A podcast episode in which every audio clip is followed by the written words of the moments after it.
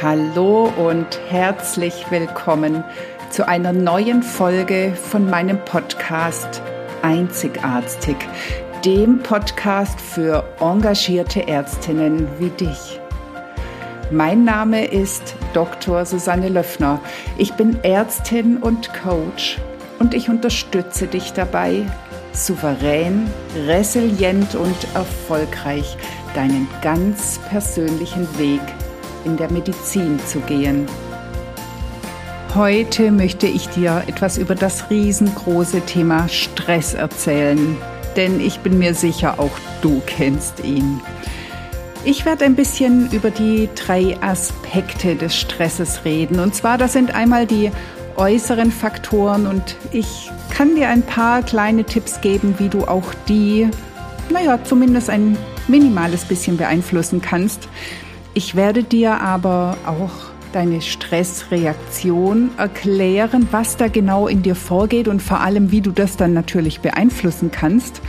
Und wir werden zu sprechen kommen auf die persönlichen Stressverstärker, die ganz viel mit deinem Stresspegel, mit deinem Stresserleben zu tun haben und an die du tatsächlich rangehen musst, wenn du auf Dauer weniger Stress haben möchtest. Hab ganz viel Spaß bei dieser Folge.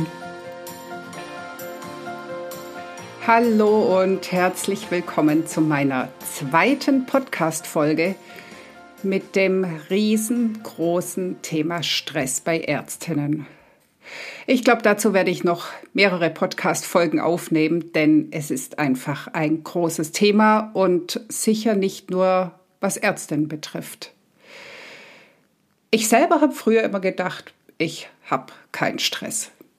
Also ich war überzeugt davon, dass ich keinen Stress habe, denn Stress ist uncool.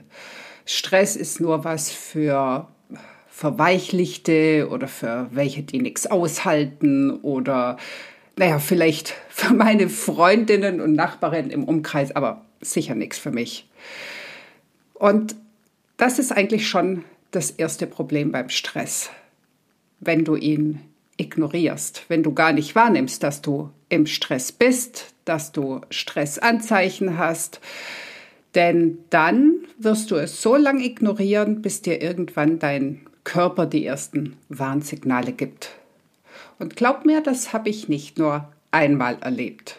Egal ob in Form von Migräne oder Magen-Darm-Problemen oder totalem Erschöpfungszustand. Also mein Körper hat mir da durchaus seine Meinung gesagt, aber wie gesagt, du musst es halt auch erstmal wahrnehmen und zulassen.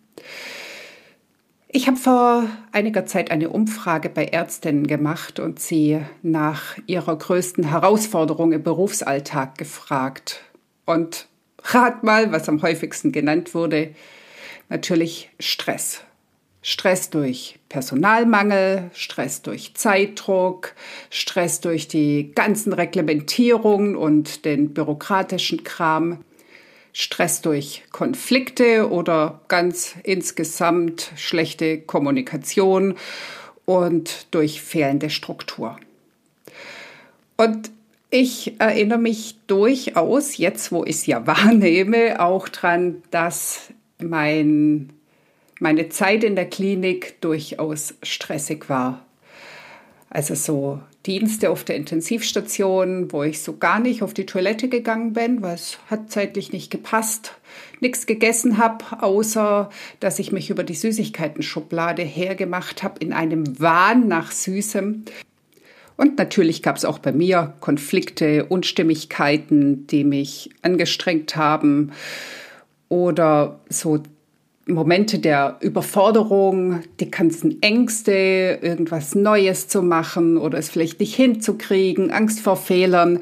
Also da gibt's ja Unmengen an Gründen, was uns alles Stress machen kann. Aber wie ich ja eingangs schon gesagt habe, um Stress zu reduzieren oder zu vermeiden, müssen wir ihn erstmal wahrnehmen. Und deshalb möchte ich dir hier drei Aspekte zum Thema Stress vorstellen, damit du da vielleicht ein etwas besseres Gefühl kriegst. Was aber ganz wichtig ist und ich es deshalb gleich zu Beginn sagen möchte, Stress wirkt für uns häufig als von außen gemacht und Gerne stehen wir da und sagen, na ja, der Arbeitgeber, der Job stresst uns, die Familie stresst uns, die Kinder stressen uns, die Umgebung, die Nachrichten und so weiter. Und das ist natürlich auch völlig korrekt. Also, dass unser Gesundheitssystem, so wie es im Moment funktioniert, von außen Stress bietet, das möchte ich gar nicht in Frage stellen. Aber wenn du dich hier jetzt nur als Opfer siehst, wenn du denkst, das ist so, ich kann ja nichts tun, also in der Opferrolle verharrst, dann kannst du tatsächlich auch nichts verändern. Stress hängt aber, wie du nachher sehen wirst, nicht nur von der Umwelt ab, sondern auch von dir selbst. Und deswegen ist das Allerwichtigste, dass du selbst Verantwortung übernimmst dass du auf dich guckst, selber reflektierst, auf alles werde ich noch genauer eingehen und schaust, was du für dich ändern kannst.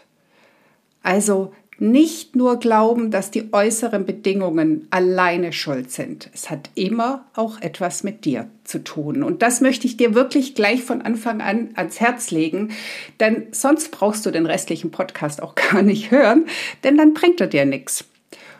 Es geht ja darum, wie du selbst Stress vermeiden kannst. Also stelle ich dir jetzt mal die drei Aspekte zum Stress vor, die drei Säulen des Stresses. Die erste, das sind die, die wir jetzt schon mehrfach gehört haben, und zwar die äußeren Stressfaktoren. Also alles, was von außen auf uns einprasselt die ganzen Anforderungen und Aufgaben, die wir haben, die ganzen Faktoren, die tagtäglich auf uns einprasseln. Und das sind die, die wir nur sehr bedingt verändern können. Also wenn wir jetzt zum Beispiel ans Gesundheitssystem denken, da ist ja zum Beispiel die Bürokratie ein ganz großes Thema. Es muss so viel dokumentiert werden, kodiert werden. Es ist ja von vorne bis hinten Bürozeug da. Und das nimmt natürlich enorm Zeit, die am Patienten wiederum verloren geht. Und das, obwohl wir ja meistens eher Medizin studiert haben, um den Patienten zu helfen und nicht um irgendwelche Formulare auszufüllen. Aber was können wir da schon groß ändern? Es sind Vorgaben, juristische Vorgaben, Vorgaben vom Arbeitgeber, Vorgaben von der Politik. Und da Einfluss drauf zu nehmen, geht, kannst du tun. Du kannst politisch aktiv werden. Du kannst sicher auch im Bereich deiner Klinik, deiner Arztpraxis oder wo auch immer du arbeitest, dort Einflüsse geltend machen. Aber ich glaube, die Veränderungen werden sehr überschaubar sein. Was nicht heißt, dass du es gleich von vornherein lassen sollst. Es gibt auch so äußere Stressfaktoren wie zum Beispiel das Thema Urlaubsplanung oder wenn du als Klinikarzt arbeitest, in deinem Büro vielleicht Briefe diktieren willst oder eben gerade das Bürozeug machen möchtest und ständig von der Pflege unterbrochen wirst, weil sie Fragen haben, weil sie irgendwas von dir brauchen und du immer wieder aus deinem Flow gerissen wirst. Vielleicht ist auch ein Stressfaktor, dass du deine Arbeitszeiten und deine Kinderbetreuung schlecht koordinieren kannst oder dass es eben Konflikte gibt, weil du vielleicht den einen ganz schwierigen Kollegen hast. Das sind so Sachen, die du schon in Angriff nehmen kannst, auch wenn es äußere Stressfaktoren sind. Also zum Beispiel die Urlaubsplanung. Ich habe damals sehr gute Erfahrungen in meiner alten Klinik damit gemacht. Wir hatten eine Oberärztin, die das sehr souverän und fair in die Hand genommen hat. Wir haben alle unsere Urlaubswünsche in einen großen Plan eingetragen. Sie hat sich das angeguckt und hat die Stoßzeiten, also da, wo viel zu viele Urlaub nehmen wollten, sich erstmal selber angeguckt und hat dann die Einzelnen angesprochen und einzelne Kompromisse vereinbart. Du bekommst den Urlaub, dafür trittst du da zurück, der andere bekommt den, aber tritt dafür da zurück. Und sie hat das so souverän in die Hand genommen, dass es nahezu immer ohne größere Konflikte und vor allem ohne Dramen abgelaufen ist. Das war extrem entspannt. Und vielleicht bist ja du die, die so eine Urlaubsplanung einführt. Hier geht es also darum, konstruktive Vorschläge zu machen oder Dinge in die Hand zu nehmen, um damit deinen Stress und vielleicht auch den von Kollegen positiv zu beeinflussen. Was den Flow in deinem Büro betrifft oder diese Unterbrechung, die natürlich nicht böse gemeint sind, aber die vielleicht einen ungünstigen Arbeitsablauf darstellen, die kannst du damit beeinflussen, dass du gewisse Ruhezeiten einführst. Natürlich musst du das mit deinen Pflegekräften besprechen und nicht einfach nur wortlos etwas ändern. Du kannst beispielsweise ein Schild an deine Tür hängen, vielleicht für eine Stunde, für zwei Stunden am Tag, auf dem steht, bitte nur im Notfall stören. Das ist am Anfang vielleicht gar nicht so einfach umzusetzen. Wenn die Gewohnheiten sich anders eingeschliffen haben, dann fällt es manchmal schwer, das wirklich zu verändern. Hier geht es darum, dass du freundlich immer wieder darauf hinweist, dass du in der Stunde wirklich in Ruhe gut arbeiten möchtest und danach dann dadurch auch wieder mehr Zeit hast, um Fragen zu klären oder wirklich für sie da zu sein. Arbeitszeiten und Kinderbetreuung sind natürlich auch ein wirklich schwieriges Thema und ich habe damit viel gekämpft. Mein Sohn hatte vier verschiedene Tagesmütter und es war für mich sehr, sehr unbefriedigend, bis alles irgendwann mal ins Laufen kam. Vielleicht kannst du hier dranbleiben und immer mal wieder auskundschaften, ob es neue, bessere Möglichkeiten gibt. Vielleicht in Kooperation mit anderen Müttern, mit den Nachbarn. Vielleicht kannst du die Betreuung eines anderen Kindes an einem Tag übernehmen und dafür übernehmen sie deines. Vielleicht kannst du auch mit deinem Arbeitgeber überlegen, ob es die Möglichkeit von anderen Arbeitszeiten gibt ob du flexibler arbeiten kannst. Hier ist vor allem immer wichtig, dass du beim Geben und Nehmen bleibst. Also nicht nur Forderungen stellen, dass alle nach deiner Pfeife tanzen müssen, sondern vielleicht einerseits die Kooperation der Kollegen einfordern, aber andererseits auch wieder einspringen, wenn du die Kapazitäten dafür hast. Und auch sonst gibt es so die ein oder andere Möglichkeit, zum Beispiel Stress durch bessere Stimmung in der Abteilung zu beeinflussen, indem die Kollegen und du regelmäßig essen gehen. Einmal im Monat, zweimal im Monat ein Assistentenessen oder ein Ärzteessen oder ein Abteilungsessen. Das kannst du ja organisieren, veranstalten denn je besser man sich kennenlernt, desto mehr man auch die private Situation des anderen kennt, beziehungsweise die anderen deine Situation kennen, desto flexibler lässt sich manchmal auch etwas regeln, desto weniger kommt es zu Konflikten und dadurch wird Stress vermindert. Das waren jetzt ein paar Beispiele, wie du äußere Stressfaktoren vielleicht ein kleines bisschen reduzieren kannst. Wie ich schon gesagt habe, das ist alles sehr abhängig davon, auch wie die anderen mitarbeiten, wie die anderen reagieren. Und ich möchte dich warnen, es wird auch ab und zu zu Frust führen, wenn du eine gute Idee hast und die anderen leider nicht mitziehen. Aber das soll nicht dazu führen, dass du aufgibst. Bleib am Ball, bleib konstruktiv und Du wirst sehen, es wird sich für dich dann auszahlen. Gehen wir über zur zweiten Säule oder zum zweiten Aspekt des Stresses. Und das ist die eigentliche Stressreaktion. Also das, was dein Gehirn und dein Körper veranstalten, wenn du unter Stress gerätst oder einer Stresssituation ausgeliefert bist. Die Stressreaktion selbst ist entwicklungsbiologisch uralt. Also schon die Eidechsen verhalten sich so. Und deswegen wird der Teil unseres Gehirns, der dafür hauptsächlich verantwortlich ist, um die Stressreaktion auszulösen, auch Reptiliengehirn genannt. Genau genommen geht es um die drei Begriffe Flucht, Angriff und Starre oder Flight, Fight, Freeze Response. Hast du sicher schon gehört. In dem Moment, wo du einem Stressreiz ausgesetzt bist, reagiert dein limbisches System ganz, ganz schnell.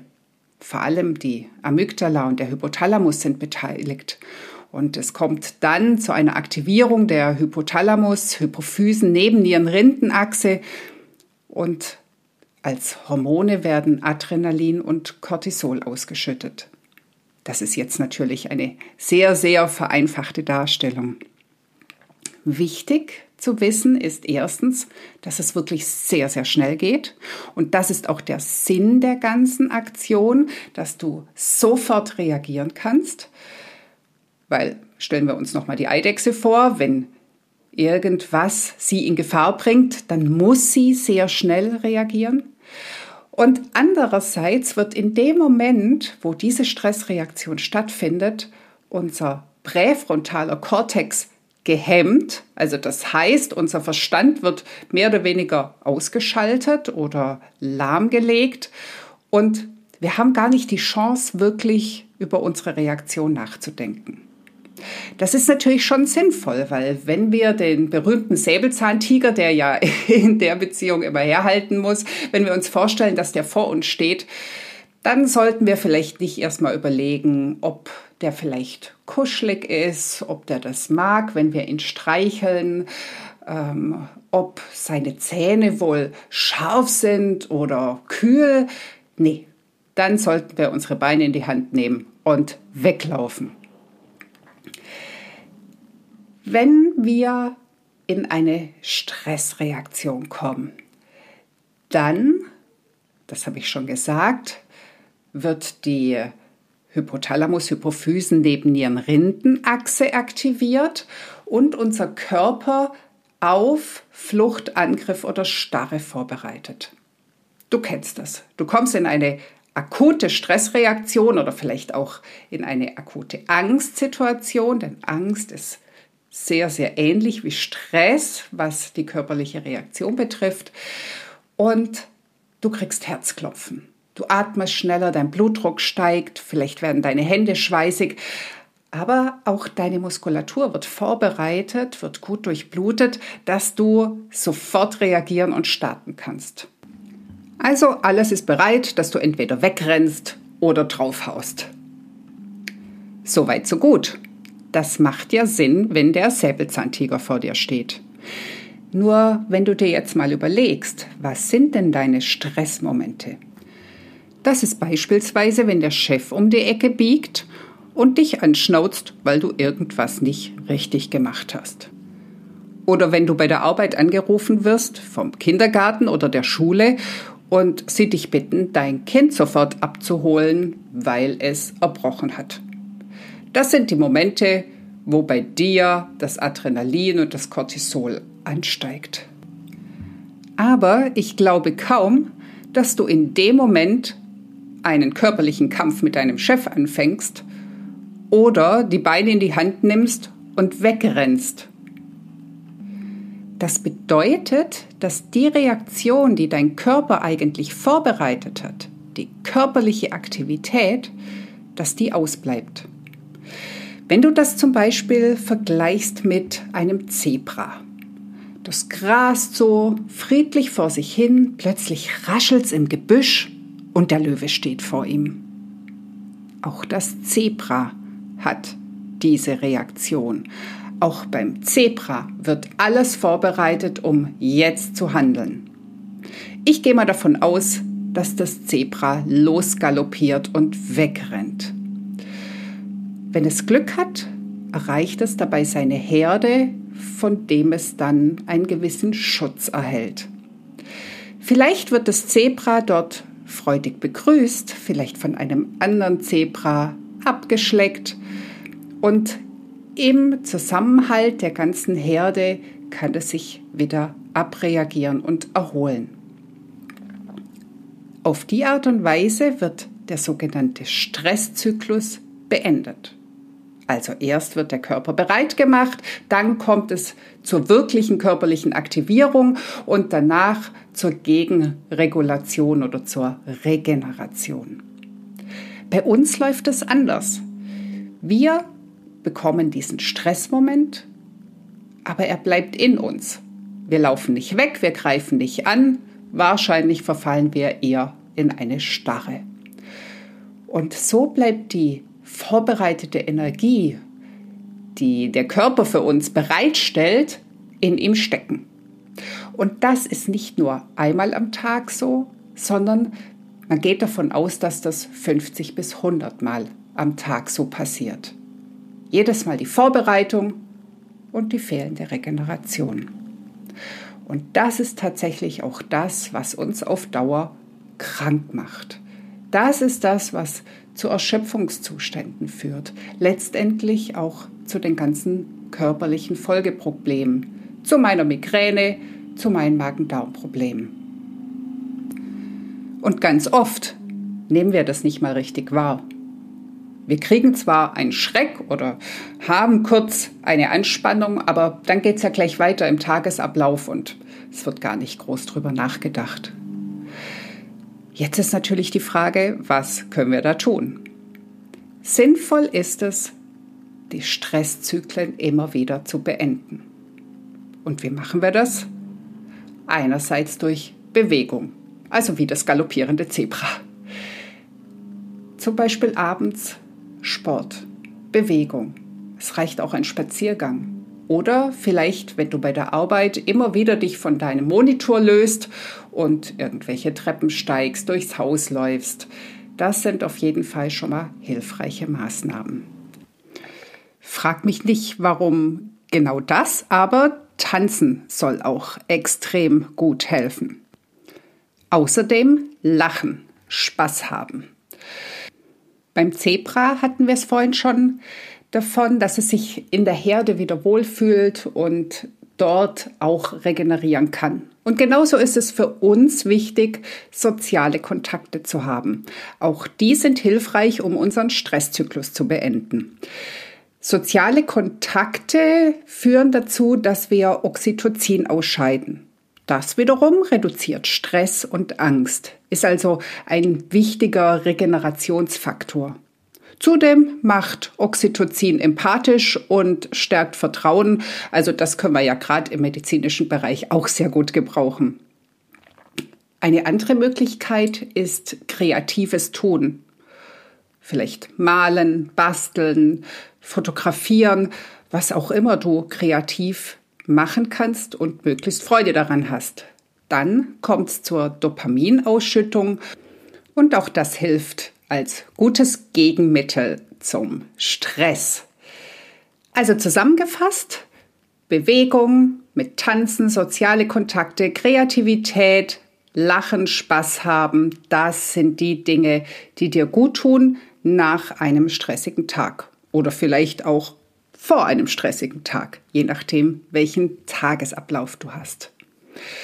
Und falls du jetzt mit der Antwort kommst, Dazu habe ich aber gar keine Zeit. Dann müssen wir auf die dritte Säule des Stresses gucken, nämlich zu deinen persönlichen Stressverstärkern. Und das ist tatsächlich der Punkt, wo es jetzt um dich selbst geht. Das ist der Moment, wo du lernst, wie du selber an deinem Stress ich will nicht Schuld sagen, aber dafür verantwortlich bist, wie du selbst deinen Stress beeinflussen kannst, indem du diese Punkte dir genauer anguckst. Persönliche Stressverstärker. Dazu gehört beispielsweise der Altruismus. Also du kümmerst dich um alle, um die Patienten, um die Klinik, um deine Kinder, um deine Eltern, um deine Nachbarn, um deine Freunde, und wen vergisst du? Dich selbst. Du bist also die ausgesprochen fürsorgliche, der Kümmerer, ich weiß leider nicht, wie die weibliche Form von der Kümmerer ist, also die, die sich um alles kümmert, außer um sich selbst. Und das macht Stress, denn das Fass ist ja bodenlos. Es gibt immer noch jemand, für den du noch was Gutes tun könntest. Und damit ist auch häufig verknüpft, nicht Nein sagen zu können. Und das spricht sich schnell bei den Kollegen rum.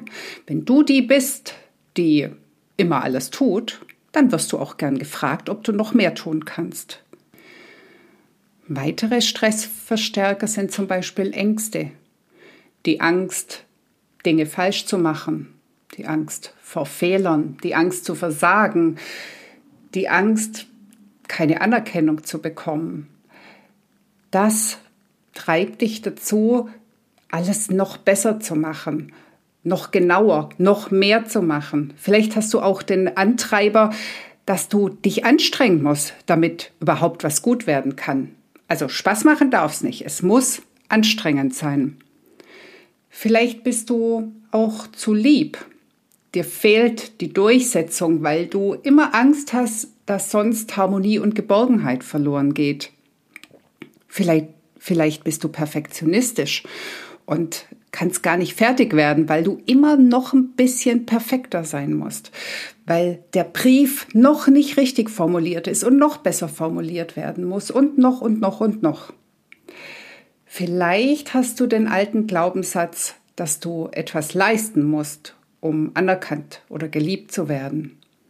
Glaubenssätze sind Sätze, die in unserer Kindheit entstehen. Also eigentlich ist es nur ein Satz, aber du hast ihn mit einer Emotion verknüpft und dadurch spielt er bewusst oder unbewusst eine große Rolle für das, was du tust oder nicht tust. Vielleicht traust du dich auch nicht, um Hilfe zu bitten und machst deshalb alles alleine. Vielleicht hast du Angst, dich für irgendetwas schämen zu müssen wenn du es nicht gut genug machst. Vielleicht bist du auch einfach ein Chaot und dir fehlt die Ordnung und die Struktur. Aber wie du siehst, es gibt einige Gründe, die dafür sorgen können, dass du wesentlich mehr machst als jemand, der diese Dinge anders sieht, anders fühlt, anders beurteilt oder eine andere Haltung dazu hat. Und ich möchte damit jetzt nicht sagen, dass diese Dinge alle grundsätzlich falsch sind. Alle unsere Überzeugungen haben irgendwo ja auch einen Grund, warum wir sie glauben. Und vielleicht wurde uns auch oft genug bewiesen, dass sie wirklich funktionieren. Gehen wir zum Beispiel von Leistungsdruck aus. Ein gewisser Leistungsdruck hilft uns dazu, unseren Weg zu gehen, wirklich Dinge zu erledigen, wirklich voranzukommen. Ein Leistungsdruck kann aber auch so überhand nehmen, dass er dich irgendwann blockiert, weil du nicht mehr zur Ruhe kommst, weil du immer weiter hasselst, weil du immer noch mehr tun möchtest. Und da ist es einfach wichtig, sich bewusst zu werden und immer mal wieder zu hinterfragen, warum war ich denn heute wieder so im Stress? An welcher Stelle hätte ich vielleicht heute etwas früher aufhören können, abgeben können, um Hilfe bitten können, vielleicht mich besser organisieren können, vielleicht eine Angst überwinden können, mal Nein sagen? Das sind die Dinge, die du ganz klar an dir selber erkennen musst darfst, um dann Schritt für Schritt dich vielleicht davon zu lösen und damit auch tatsächlich deinen Stress zu beeinflussen.